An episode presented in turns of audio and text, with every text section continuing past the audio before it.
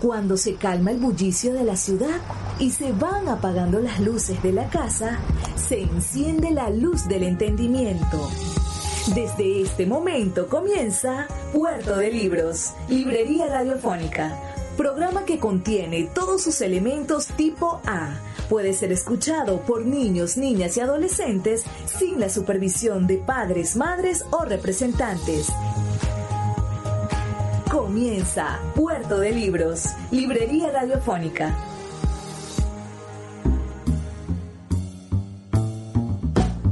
Bienvenidos a Puerto de Libros, Librería Radiofónica. Les habla Luis Peroso Cervantes, quien de lunes a viernes de 9 a 10 de la noche utiliza las ondas de la Red Nacional de Emisoras Radio Fe y Alegría para llevar a sus hogares poesía, buena música, mm, narrativa, cosas interesantes, discursos, intelectualidad, cultura, ciertamente los ingredientes que necesitamos para hacer el cambio interior, colectivo, social, universal e histórico que necesita la humanidad y necesitamos cada uno de nosotros. Bienvenidos a Puerto de Libros, librería radiofónica, este lugar desde el cual usted podrá zarpar, montarse en un barquito de papel y comenzar nuevas y maravillosas aventuras. Hoy estaremos transmitiendo nuestro programa número 148. Hemos hecho ya 148 programas para ustedes, para llevarles buena y variada literatura, contenidos que hagan que el alma se ponga un poquito más grande. Estamos hoy en este programa 148 y vamos a tener un programa interesante. Vamos a escuchar primero con el perdón de ustedes, vamos a escuchar uno de mis poemas, un poema suelto, no pertenece a ninguno de mis libros. Se titula Panfleto a los huesos de gallegos. Y lo escribí pensando en que en el año 2017 unos malhechores se metieron en el cementerio general del sur y se robaron los huesos de nuestro expresidente Luego tendremos el gusto de escuchar la voz de otro expresidente, del gran Ramón J. Velázquez, en una intervención donde comenta las, las cosas extraordinarias que llevaron a Juan Vicente Gómez al poder. Finalmente tendremos a quien sería el intelectual que, que le haría frente al gomecismo, el intelectual que bautizó aquella, que hizo aquella sentencia en la cual decía que Venezuela había comenzado el siglo XX en 1935 tras la muerte de Gómez. Y entonces tendremos una antología del tema petrolero de textos de Mariano Picón Salas. Ese es el menú de esta noche, un menú sobre el asunto nacional. Si ustedes están en sintonía, yo agradecería que me lo hicieran saber al 0424-672-3597. 0424-672-3597 o a nuestras redes sociales arroba Librería Radio en Twitter y en Instagram. Esos son los medios para contactarte con nosotros, para hacernos llegar tus ideas, para darnos ese alimento primoroso de tu audiencia, tu, tu espaldarazo que tanta falta nos hace a nosotros para poder continuar luchando en nombre de la justicia literaria, en nombre de los libros, en nombre de esa, de esa pasión que es el escribir, el soñar y el intentar dejar un mundo mejor en el momento en el que nos vayamos. Recuerda que puedes escuchar nuestros anteriores programas en nuestra página web radio.puertodelibros.com.be radio.puertodelibros.com.be es nuestra página web en la cual usted podrá sin ningún demoro, sin, sin ningún problema, sin tener que pagar nada tampoco, completamente gratuito, escuchar nuestro programa radio.puertodelibros.com.be. También puedes seguirnos en nuestro canal de YouTube. Colocas Luis Peroso Cervantes o, o puedes poner nuestra lista de reproducción Librería Radiofónica y vas a encontrar un montón de programas que ya hemos subido a YouTube, las secciones de nuestro programa diferentes, en las cuales vas a poder disfrutar de cosas sorprendentes, temas de literatura venezolana, literatura universal, siempre intentando promover la lectura, llevar más allá, más adentro la literatura, el sentimiento y la seguridad de que debemos de transformar la realidad con el pensamiento, pero con un pensamiento en positivo, un pensamiento de transformación, un pensamiento de construcción de sociedad. No, porque los malos también piensan, los, los, malandros también piensan, los estafadores también piensan. Yo metería en ese, en ese grupo, los políticos también piensan. Nosotros debemos pensar encima de ellos, debemos pensar por encima de quienes están intentando echarnos una lavativa esa gente que no, que no está pensando en nada productivo, nosotros debemos de tener un pensamiento más fuerte, más eh, orientado, con mayor criterio. Y con este pensamiento con criterio nosotros podremos construir las realidades que necesitamos, que queremos y que deseamos legar para el futuro. Porque la vida es una carrera de, de sucesiones, una carrera donde hay que entregar el, testigo, una carrera de relevos. Usted no puede solo cambiar el mundo, señor y señora. Nosotros solos no vamos a poder hacer la diferencia. Por eso existe la institución de la familia, por eso existe la institución del barrio, de la comunidad, por eso existe eh, la ciudad, el municipio, el país, porque juntos, con un ideal, con, con buenas intenciones, con, no, digamos con una guía acertada, porque seguimos en el asunto mesiánico. No, no busquemos un salvador, no. Nosotros juntos, el todo que representa el nosotros, puede transformar para el futuro a Venezuela en un país mejor. Siguen el ejemplo de fe y alegría, miren cómo, cómo en estos últimos 65 años fe y alegría ha transformado realidades, ha educado y ha formado a cientos, si no miles, si no millones de personas alrededor del mundo.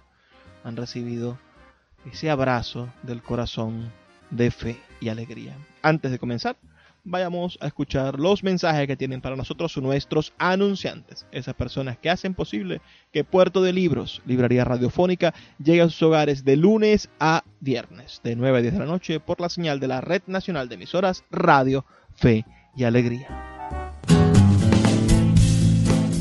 Sultana del Lago Editores es una empresa zuliana de servicios editoriales. Nuestro catálogo tiene más de 100 títulos de autores nacionales e internacionales. Además, somos la única editorial que presta servicios de impresión bajo demanda en Maracaibo. No necesitas invertir en grandes tirajes. Tus lectores pedirán tu libro, nosotros lo imprimiremos y tú obtendrás regalías. Por ello, también editamos internacionalmente en Amazon y Google Play Books. Conoce más en nuestra nueva página web www.sultanadelago.com o siguiéndonos en Instagram como arroba sultana del lago. Cada día un libro. Puerto de Libros, Librería Radiofónica, por Radio Fe y Alegría, con todas las voces.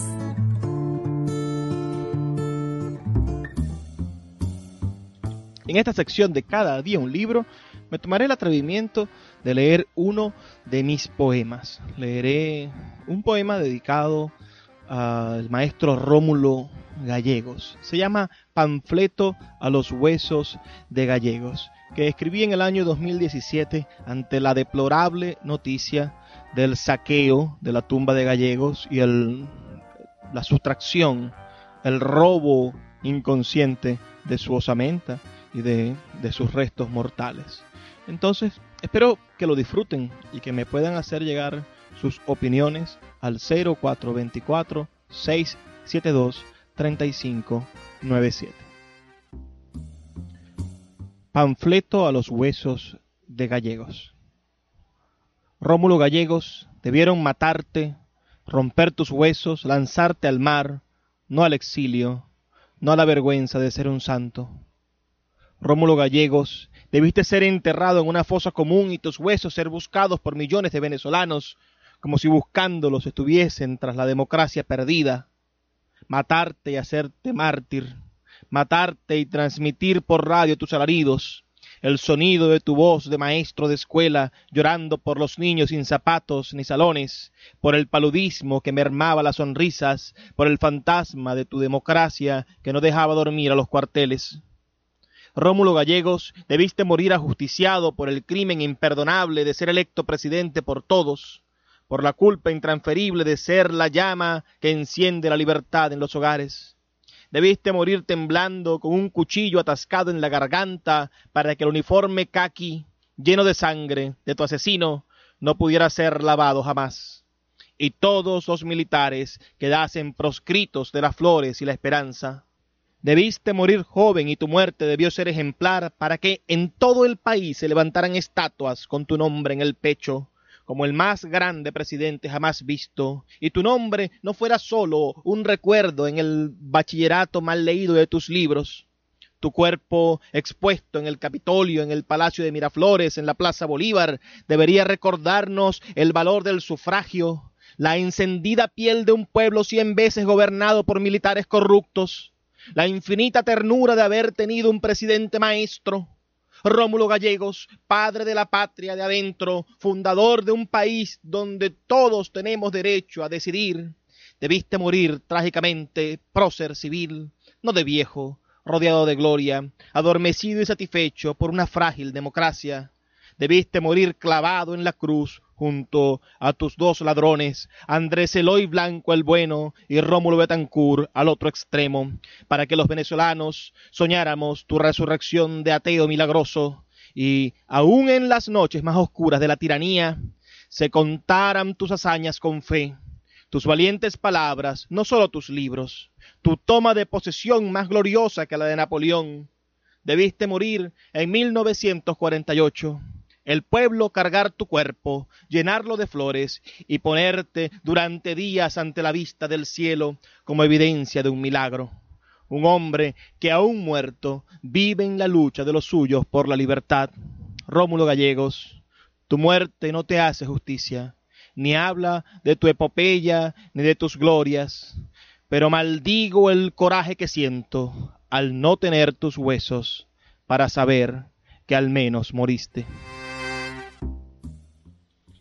siento ahora un poco de vergüenza por haberles hecho escuchar mi poema. Díganme qué les parece. Regularmente intento promover la literatura de los demás, pero hoy, en este programa número 148, vamos a estar hablando mucho sobre el país. Y me gustaría que, que quedara enmarcado en lo que sucede en nuestra nación y en el rescate que tenemos que hacer de nuestros grandes hombres y de la manera en la que la nación debe de cambiar en positivo, ¿no? Rómulo Gallegos para mí es un hito en la historia de nuestro país que debemos recuperar.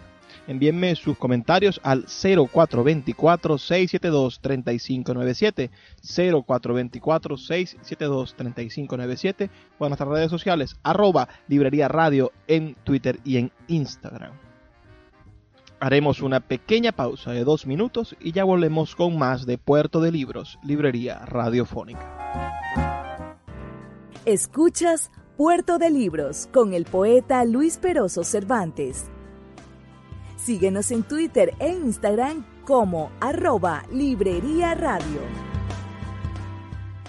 La voz del autor en Puerto de Libros por Radio Fe y Alegría con todas las voces.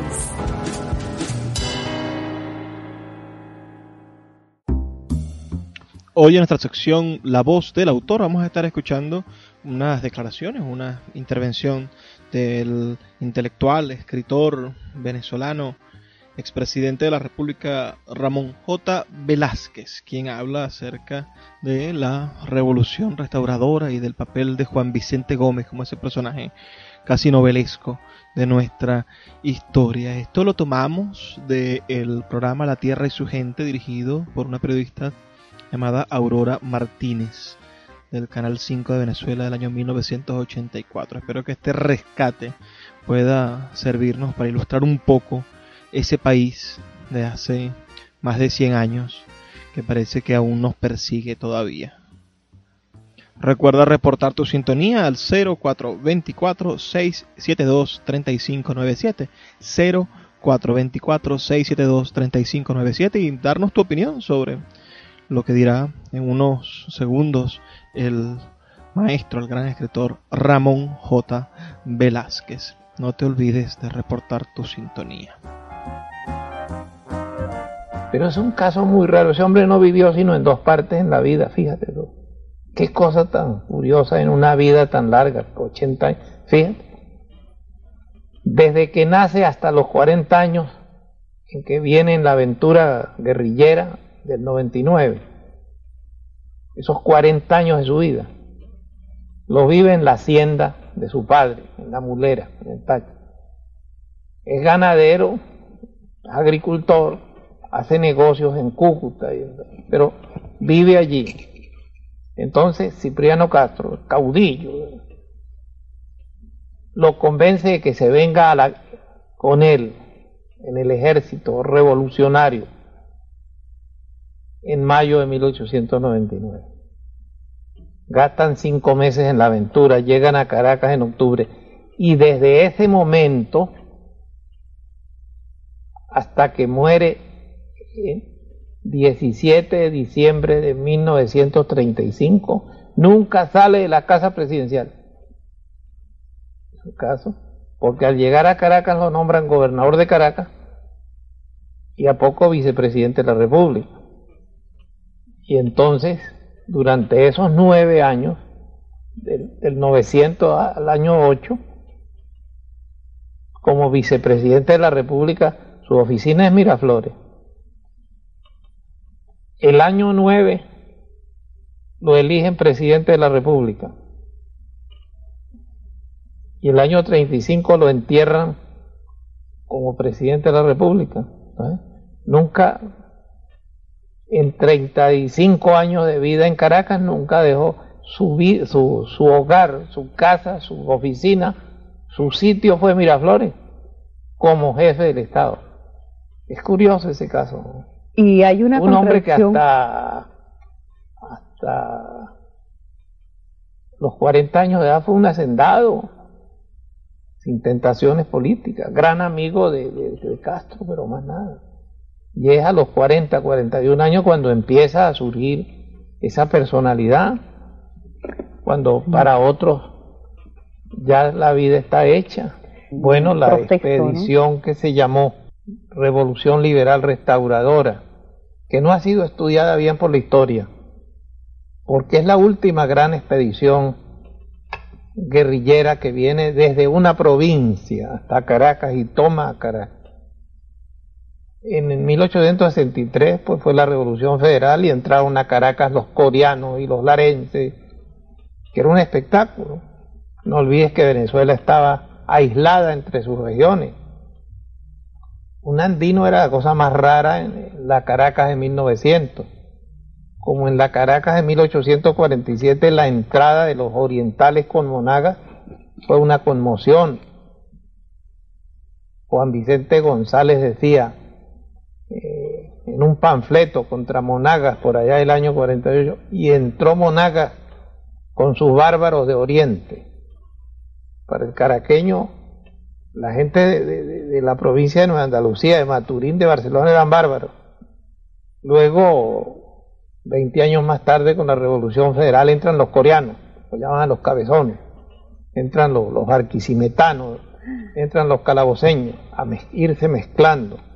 No había otra razón de mezcla que la guerra civil. Los últimos que llegan son los andinos, en el 1899 es la expedición que organiza Cipriano Castro y Juan Vicente Gómez en el Táchira, de 1500 muchachos, porque la mayoría de, eso no era ejército, era una caravana, era un grupo de guerrillas, habían campesinos en su mayoría, comerciantes de pueblo, maestros de escuela, músicos, carpinteros, talabarteros y un grupo de bachilleres, entre ellos un bachiller llamado López Contreras. Se vinieron, empujaron con, con Cipriano Castro, que era un iluminado, un caudillo del tiempo, que les hablaba y lo, un hombre que arranca a un hacendado de 40 años y le dice, vamos a la guerra. Y a un comerciante, vamos a la guerra. Y a un muchacho de escuela, y a un campesino, y a un bachiller. fueron cinco meses entre el Táchira y Caracas. Venía Gómez como administrador del ejército, no como guerrero. Es decir, comprando en las pulperías las alpargatas, las cobijas, la sal, el papelón. Venía con, hoy se diría el logístico. Bueno, como tal entró. Esta era una expedición de campesinos, de gente de los pueblos, de estudiantes. Sus edades oscilaban entre los 15 años y los 25. Los dos únicos que tenían 40 eran Castro y Gómez. Pero Rafael María Velasco es gobernador de Caracas a los 21 años. Carlisto Escalante, presidente del Estado Sucre a los 22 años. Es un país que está en plena efervescencia, hay una gran crisis, ha caído el liberalismo amarillo, que había durado 30 años. Ahí entra Gómez.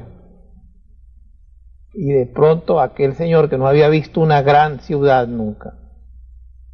San Cristóbal tendría 9.000 habitantes, Cúcuta tendría 10.000 ese señor llega a Caracas y a los 10 días de gobernador del Distrito Federal. Lo mandan al Táchira a que ocupe la región, regresa aquí y un año después aquel señor es vicepresidente de la República. Lo nombra un Congreso. Estalla, entonces se alía todo el país contra los andinos, liberales, amarillos y, y levantan un ejército de 16 mil hombres siete mil, no, ocho mil en Oriente con Rolando, ocho mil en Occidente con Peñalosa y Mendoza, para liquidar a Castro, para liquidar el nuevo régimen. Entonces Castro le entrega el comando militar a Gómez, y Gómez que no ha tenido experiencia militar real, acepta la misión y cuando le dicen, pero usted se va a enfrentar a Luciano Mendoza, que derrotó a Páez. Y Gómez le dice, sí, ¿qué pierdo yo? La gano toda. Si derroto a Mendoza, derroto al que derrotó a Páez. Y si me derrota a Mendoza, me derrota al que derrotó a Páez. Y lo derrotó. Y un año después, es que es una historia, una novela, una cosa, un año después, el ejército de la revolución, el ejército de Nicolás Rolando, ejército de 10.000 hombres, se le rinde en Ciudad Bolívar a él. El general Rolando le entrega la espada de la rendición. Eso no se veía a todo lo largo del siglo, la rendición de un ejército. Entonces cuando ese hombre regresa el año 3 a Caracas, desde Ciudad Bolívar, pues viene como un conquistador, entra en medio de arcos y himnos y las escuelas en las calles y toda esa cosa, y se convierte pues en un personaje tan importante o más importante que Cipriano Castro. Y entonces estalla la rivalidad entre los dos. Y de pronto en Venezuela hay castristas y gomecistas. Y lo tratan de matar. Esta es una época que se llama la conjura en que el gabinete, eh, los ministros son enemigos de Gómez. Castro por sus excesos de placeres, de mujeres, etcétera, está gravísimo. Eh, el que se debe encargar de la presidencia es Gómez. Entonces los ministros Tello Mendoza y Celis y Torres Cárdenas y Revenga deciden que no, que debe ser un general Alcántara de Aragua. Entonces deciden asesinarlo mientras agoniza Castro ahí en, en Villazoila, en el paraíso. Y entonces eso fue un juego del gato y el ratón durante un año, en que Gómez nunca durmió las dos noches seguidas en una misma casa, porque andaba siempre buscando cobijo, amparo en los sitios más desconocidos, en la trastienda de una botica, en una casa por la pastora, en una hacienda por Petare, etcétera, hasta que la situación de salud de Castro se agrava, lo van a operar aquí, pero no lo pueden operar por otro episodio realmente mágico, absurdo, cuando lo están operando a Cipriano Castro, llegan los edecanes muy leales a él y que creen que lo van a matar los médicos que son amigos de Gómez y le ponen al médico que está con el bisturí en la mano una pistola en, el estómago. Si Castro muere yo lo mato. Entonces el doctor Acosta Ortiz cerró al, presidente, lo recoció y lo echó para salvar su vida. ¿Qué determinó eso? Que a los pocos meses tuvo que irse a operar a Europa, el presidente Castro. Tuvieron que llamar a Gómez a la vicepresidencia Gómez entonces hizo enjuiciar a Castro porque que desde Berlín había ordenado su asesinato. La Corte Federal y de Casación, que era nombrada por Castro, sin embargo, ordenó el enjuiciamiento de Castro y quedó instalado en el poder Juan Vicente Gómez. Es decir, es una novela, es un mundo que bastante fuera de la lógica y que para entenderlo hay que entender mucho la psicología y las constantes de, la vida venezolana. Escuchas Puerto de Libros con el poeta Luis Peroso Cervantes. Síguenos en Twitter e Instagram como arroba Librería Radio. Páginas Zulianas, en Puerto de Libros, Librería Radiofónica, por Radio Fe y Alegría, con todas las voces.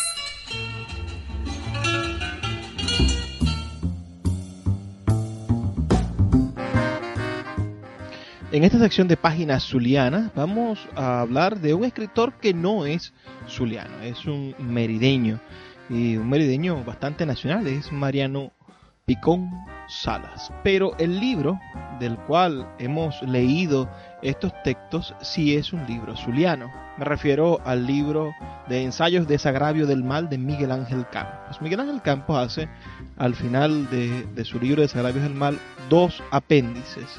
Uno que se llama Antología Petrolera de Picón Salas y otro que se llama La elección de los hechos sobre batalla campal de Antonio López Ortega. Vamos a leer el, apéndice A, que son una serie de fragmentos donde están ubicadas opiniones de Mariana Picón sobre el petróleo y algunas sobre la ciudad de Maracaibo, pero que definen muy bien a todo el país. Espero que, les guste. Voy a obviar la cita que coloca Miguel Ángel Campos bajo cada fragmento, donde indica de dónde tomó el fragmento, para que tenga esa impresión que en realidad tiene de ser un texto unitario, donde Mariana Picón Salas analiza el problema de lo venezolano y el petróleo.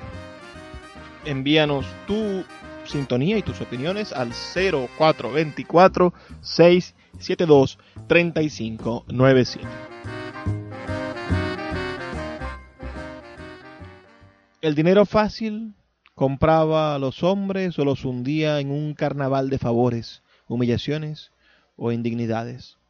Unos ingenieros yanquis habían descubierto el petróleo y la riqueza fiscal mal administrada servía para la corrupción cotidiana de almas. El hombre venezolano, que hasta entonces había sido previsor y modesto, se contagió de la megalomanía del dictador y creyó que se aseguraba para siempre el dominio de un inagotable pactolo. Ante la ceguedad y la crueldad de aquellos días recientes, Ahora volvemos a contar lo que tenemos, a reajustar el dislocado mapa económico del país, a buscar más trabajo, educación y justicia para esos venezolanos que aprendieron a reclamar. La antigua economía agrario-pastoril era sustituida por la vertiginosa e imperialista economía del petróleo.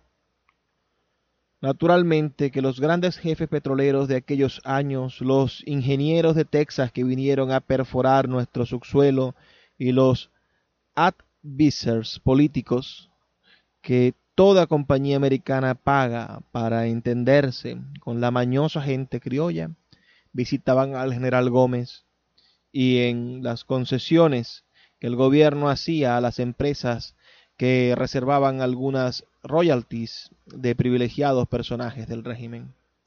Así, los últimos años de la dictadura constituyeron una invitación al enriquecimiento. Gentes que ni siquiera se habían capacitado para ser ricos, saltando todas las etapas sociales y culturales, se veían de pronto con una ingente masa de millones. En Maracaibo, ciudad más afectada aún que Caracas por estas riquezas sin estilo ni raíces, el general Pérez Soto hacía erigir el complicado y costosísimo merengue revestido de chocolate, fresa y zapote de la Basílica de Chiquinquirá. El pueblo venezolano asistía mudo y desengañado a esa bacanal de los ricos. Apenas los domingos en las pulperías del barrio de Catia, mientras raya su canción mexicana o su tango argentino las últimas vitrolas, o una radio estrepitosa perifoneaba las carreras, consumían su berrito y su caña mala, que daban a los hospitales una alta cuota de desnutridos, tuberculosos, o cirrósicos. Hay naturalmente grandes problemas por resolver. La vida es cara y economistas y sociólogos analizan los efectos que nos producen la racha petrolera. Se ha hecho bastante por la educación del pueblo, pero nos falta todavía un claro y preciso plan de alta cultura. A los 20 años, los muchachos quieren ser ricos, miembros de clubes plutocráticos, irresistibles dominadores de la sociedad, pero carecen de calma para prepararse. Las damas, en lugar de conversar con su nativa gracia de pájaros, prefieren juntarse a jugar bridge o rumi. Lo que la vida social pierde en ingenio, buenas maneras y espiritualidad, se sustituye por inagotables rondas de whiskies y cócteles. Lo más necesario para el éxito caraqueño no es la imaginación diabólica o el razonamiento calculador de los personajes balsacianos, sino el hígado a prueba de bombas y de trasnochos. Ha de seguir aquí una civilización de tipo latinoamericano con nuestro amor por las formas estéticas, nuestro orden emocional, nuestra simpática corazonada, o habitaremos más bien en un aséptico y reglamentado mundo tecnócrata donde lo colectivo y abstracto predomina sobre lo personal e individualizado? Y ya aparecían en el borde del lago de Maracaibo, erigiendo los primeros taladros, los ingenieros de la Standard Oil. Con ese dinero inesperado y mil unanochesco se fortalecería la dictadura. La riqueza potencial del país ya parecía un mérito atribuible al rudo planificador. En ese Maracaibo anterior al petróleo que yo alcancé a conocer de muchacho, el de las grandes casas con azoteas, un poco morisco, de aljibes en los patios para recoger la escasa agua de la lluvia, de las muchachas bonitas en las carrozas de carnaval o de los bailes del club del comercio. Los periódicos mantenían cada día, junto a la página del tráfico portuario y exposición minuciosa de las toneladas de plátanos y azúcar que trajo del sur del lago la piragua Chiquinquirá, o los sacos de café que llevó el vapor americano, la página de versos poblada de madrigales, elegías o epitálamios. Tenía que aprender, por ejemplo, las grandes compañías inversionistas establecidas en el país, que las necesidades humanas son iguales para un trabajador de Venezuela que para uno de Massachusetts y Virginia, que la divina providencia no ha dado a la raza sajona el privilegio de casas limpias, de la escuela de amplios ventanales y cómodos bancos en el centro social donde reunirse después de las horas de trabajo, y al antiguo no trespassing con que los invasores se defendían contra la peligrosa gente nativa, nuestro pueblo opuso su designio de traspasar. Y esto no era precisamente comunismo, palabra con que quiso detenerse en 1936 todo justo avance social, sino más bien una forma moderna de capitalismo. Lo peor que podría ocurrir a Venezuela es que al amparo de un presunto próvido como el que la riqueza petrolera vuelca sobre el Estado, nos trocásemos en un país de burócratas y parásitos, en una inmensa oficina de pensiones que, comenzando en el Distrito Federal, se ramificase por todo el territorio de hombres que escriben sobre papel oficial y cobran el día 15, mientras que la minería, los cultivos, la dirección de las empresas económicas, la aventura viril de conocer y dominar y aprovechar nuestra tierra, va gravitando por inercia hacia el técnico o el industrial extranjero que trae más voluntad, destreza y codicia. Si en el lenguaje de las estadísticas y de los planificadores nuestro país ocupa situación privilegiada entre las naciones hermanas, es por la cuantía de recursos y renta pública. Al hacinarse, perder el buen color y el prudente estilo campesino de vida, marcharon centenares y millares de mozos al campamentos petroleros en el sur y el Falcón. Cambiaron la mistela y el anisado por el whisky, las arpargatas por los mocasines y leyeron los tópicos Shell sin que eso refluyera para la provincia en verdadero progreso social. A otros, el camión de carga con que van a Caracas, Maracaibo o Puerto Cabello, llevando o trayendo mercancía, los emancipó de la fuerte raíz tribal de la familia y se trocaron en gentes nómadas y escoteras, casi sin querencia en ningún sitio. Hay detrás de los cerros blancas aldeas donde predominan las mujeres porque la mayor parte de los hombres partieron en busca de una lejana riqueza. Quizás, y a pesar de la mayor circulación monetaria, hay menor abundancia de víveres y comida.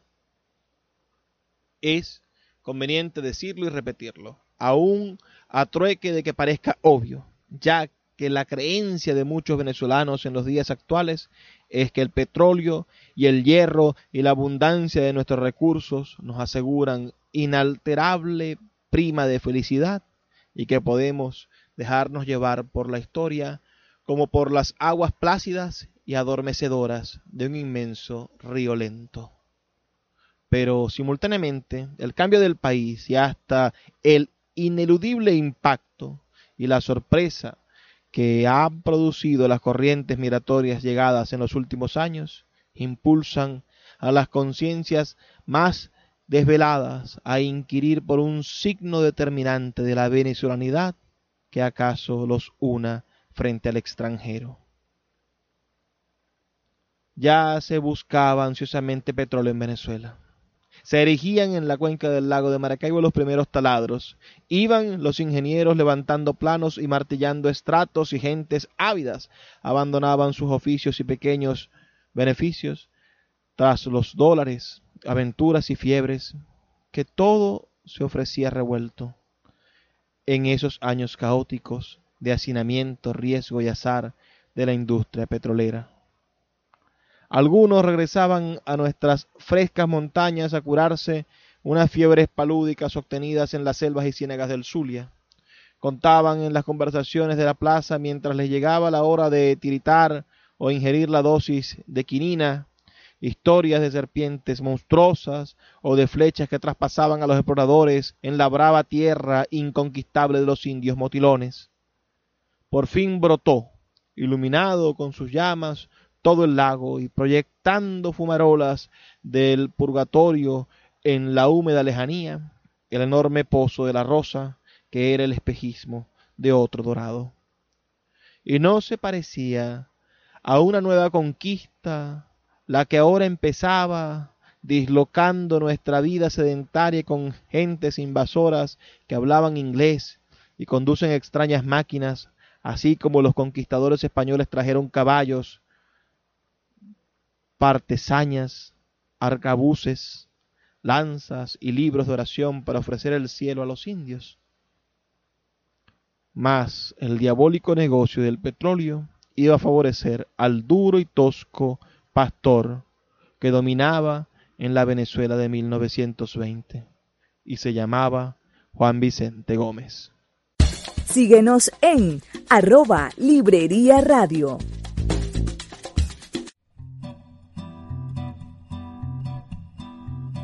¿Cómo piensa la literatura? Piensa mejor, lee un libro. Puerto de Libros, librería radiofónica por Radio Fe y Alegría, con todas las voces.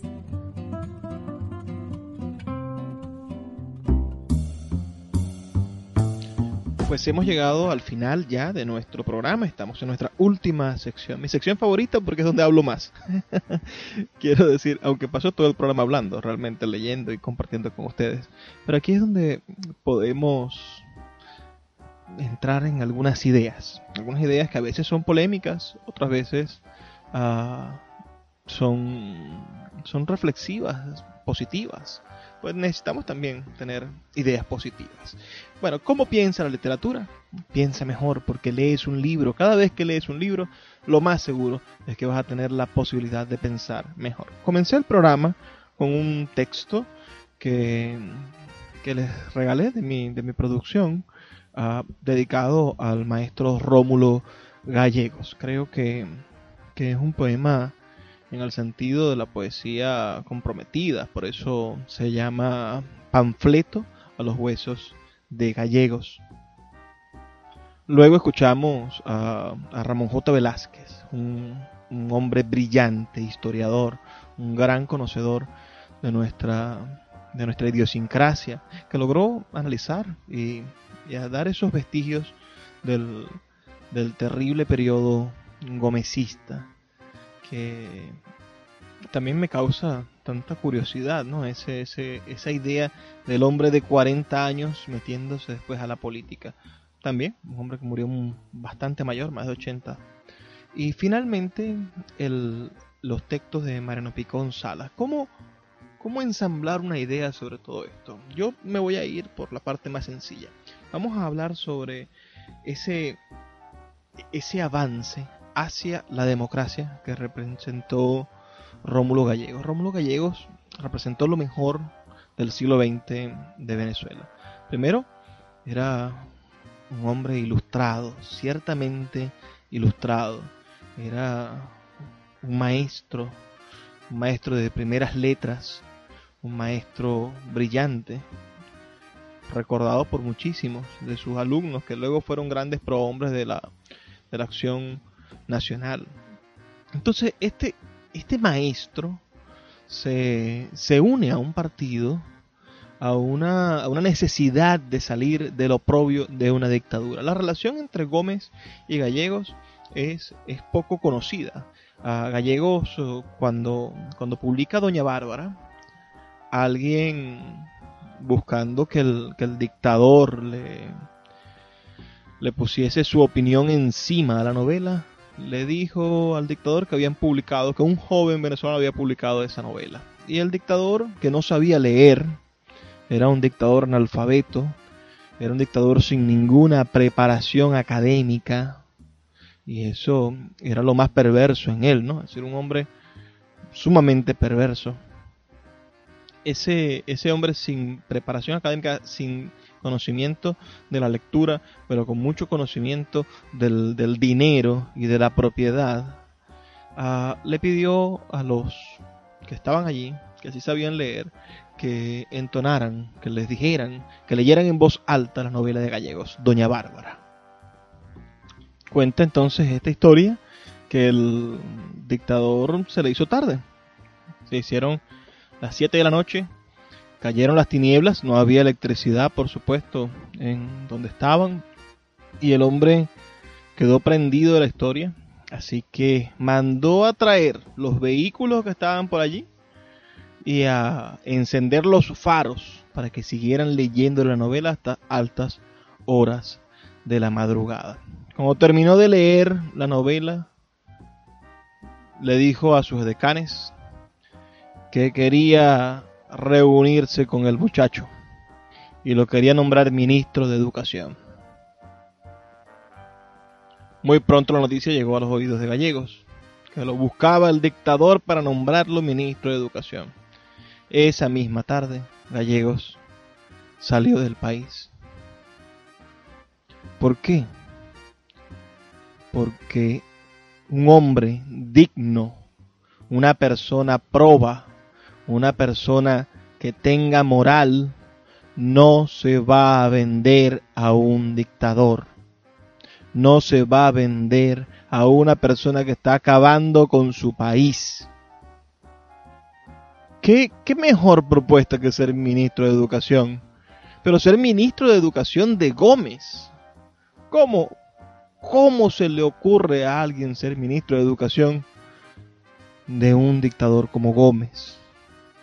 Eso me recuerda también la anécdota gomecina, gomecista, de, de Ramiro Parra, que fue un gran jurista zuliano, abuelo de, de mi amigo, mi amigo Darío Romero. Ah, Ramiro Parra fue un, un, jurista destacado y en algún momento siendo juez de aquí del Zulia, alguien le mandó a decir que, que Gómez quería que él fuera el presidente del Tribunal de Casación, que de la Corte de Casación de Venezuela, que sería el, el equivalente a ser el presidente del Tribunal Supremo de Justicia actualmente, ¿no? Él, que ciertamente era un, un funcionario cuyo recorrido, cuya fama era de ser bastante justo, en ese momento le dijo a ese funcionario que llegó allí, a esa persona que le trajo el chisme, que no, que no le interesaba ese cargo. Esa persona que iba mandada por Gómez fue a decirle a Gómez que no le interesaba el cargo. Y Gómez, que, que pescaba a quien estaba en su contra y lo mandaba a un castillo, lo mandaba a la cárcel inmediatamente, mandó a llamar al juez Ramiro Parra. Al llamarlo, le preguntó, ¿y usted por qué, por qué rechaza mi ofrecimiento de ser el presidente de la Corte de Casación, el tribunal más importante del país? ¿Por qué me desprecia de esa manera? le dijo Gómez. Y el hombre, que era un hombre muy justo, le respondió que no podía hacerlo porque si en algún momento llegara a sus manos un caso que tuviese alguno de los múltiples intereses económicos o de los múltiples intereses que tenía Gómez en el país y llegaba a su, a su juzgado un caso que tocara los intereses de, Gómez, él no iba a, tener eso en consideración, sino que iba a actuar con la justicia. Y que por eso no lo aceptaba para no tener ningún problema con él en el futuro. Entonces Gómez le respondió burlonamente diciéndole, bueno, entonces no se preocupe, acepte con seguridad el cargo, porque ¿quién le dijo a usted que mis intereses, los casos legales que tienen intereses míos, llegan a los tribunales? Fue la respuesta que le dijo el dictador. El primer, el primer caso, el primer, el, primer, el primer síntoma de una dictadura en general es la debilidad del sistema jurídico. Ah, Saben ustedes, la, la ilustración nos regaló la, la, república, la república liberal como la conocemos, integrada al menos por tres poderes, un poder ejecutivo, un poder legislativo y un poder judicial, independientes mutuamente, que mantienen de alguna manera el status quo de la justicia y de la modernidad. El primer intento, casi siempre, de, una, de un régimen totalitario es desarticular los demás poderes independientes.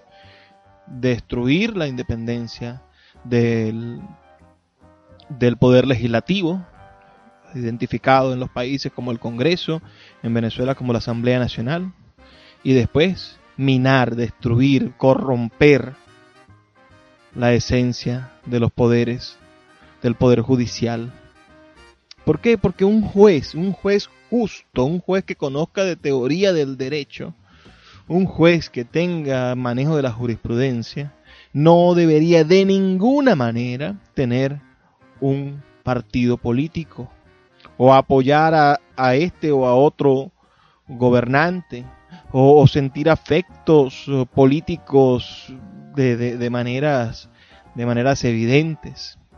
Ciertamente en Estados Unidos, cuando vemos un ejemplo de una gran de un gran tribunal supremo, ¿no?